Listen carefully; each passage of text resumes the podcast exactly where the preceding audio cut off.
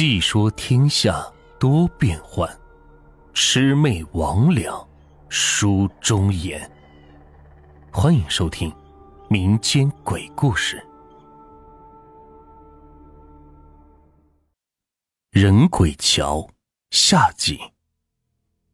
而我老爸的头和身体也有好多个指头大小的洞在向外喷着鲜血。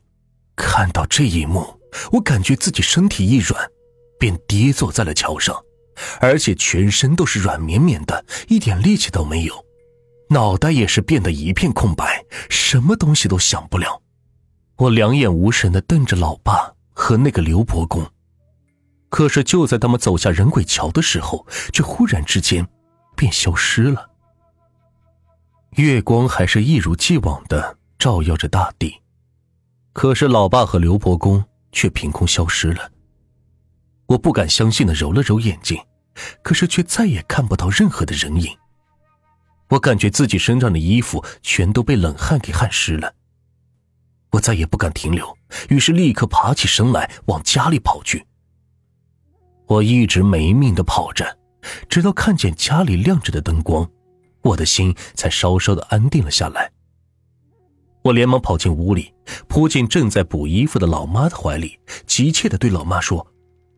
老妈，刚才刚才我看见老……我口中的“爸”字还没有说出口，就看见老爸从里屋走了出来，身上穿着汗衫、短裤和凉鞋。我愣愣的望着老爸，所有的话也都卡在喉咙里，什么也说不出来。儿子，怎么了？你这怎么了？怎么脸色这么青？老妈抱着我说道。我想回答老妈的话，可是喉咙却发不出声音。老爸见到我这个样子，连忙倒了杯热茶给我，让我喝了下去。我喝了之后，心才稍稍的安定了点。可是我还是用奇怪的眼神一直望着老爸。老妈见到我这个样子，急得都快哭出声来了。她对着老爸说道：“老胡，你看这孩子到底是怎么了？”老爸皱着眉头说道：“这会不会……”会不会是被那些不干净的东西给吓着了？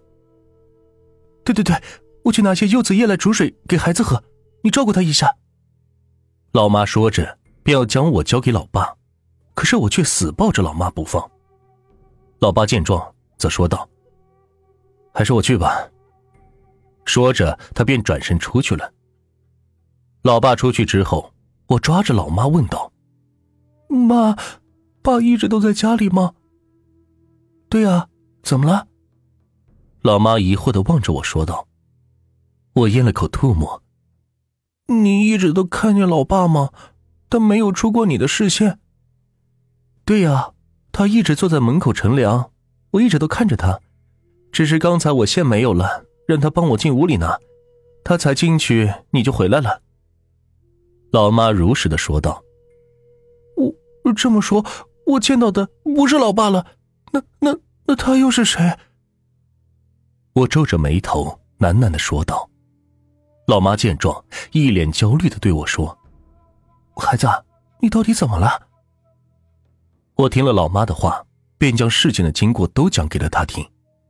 刚好就在这时，老爸也端着柚子水进来了，老妈便将事情讲给了老爸听。老爸听了之后，惊讶的说道。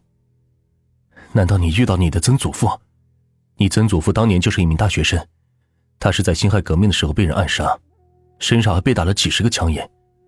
而且你爷爷曾经说，我长得非常的像。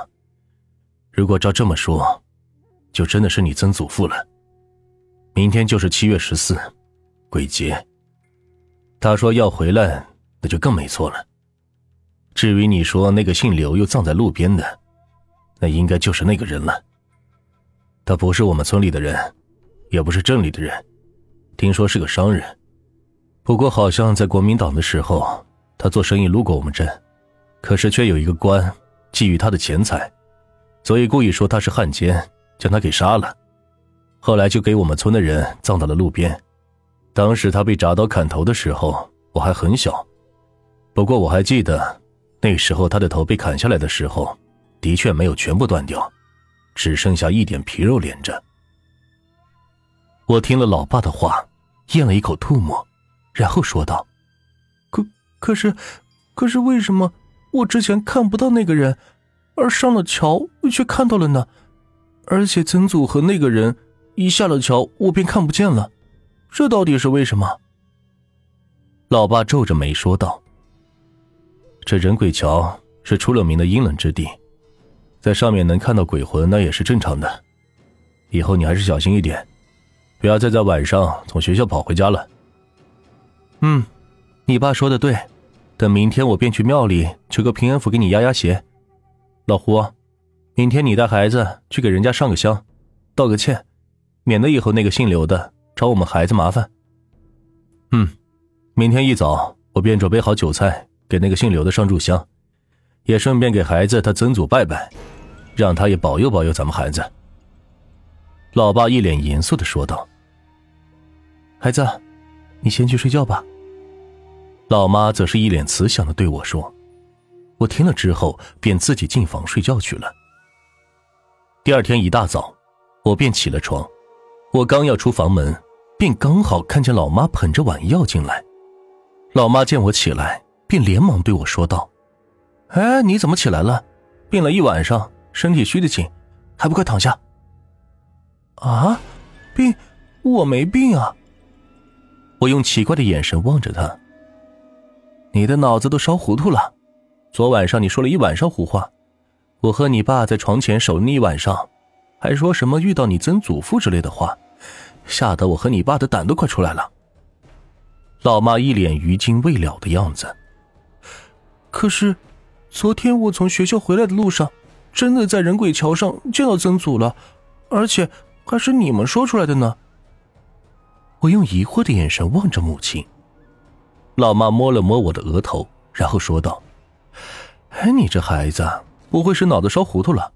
昨天是星期六，你根本没去学校。”我听了老妈的话，整个人都懵了。难道昨天的事情全都只是我的梦境？后来我也找老爸问过曾祖和那个姓刘的情况，而那些事情居然和梦里老爸说的那些话。一模一样。时隔多年，我想起那件事，还是满心的疑惑。我在想，那些事情全都是我的梦境，又或者是老爸老妈在骗我，又或者那全都是我的幻想，又或者是……反正不管是什么原因，那件事都是存在我脑海里，一直都挥之不去的。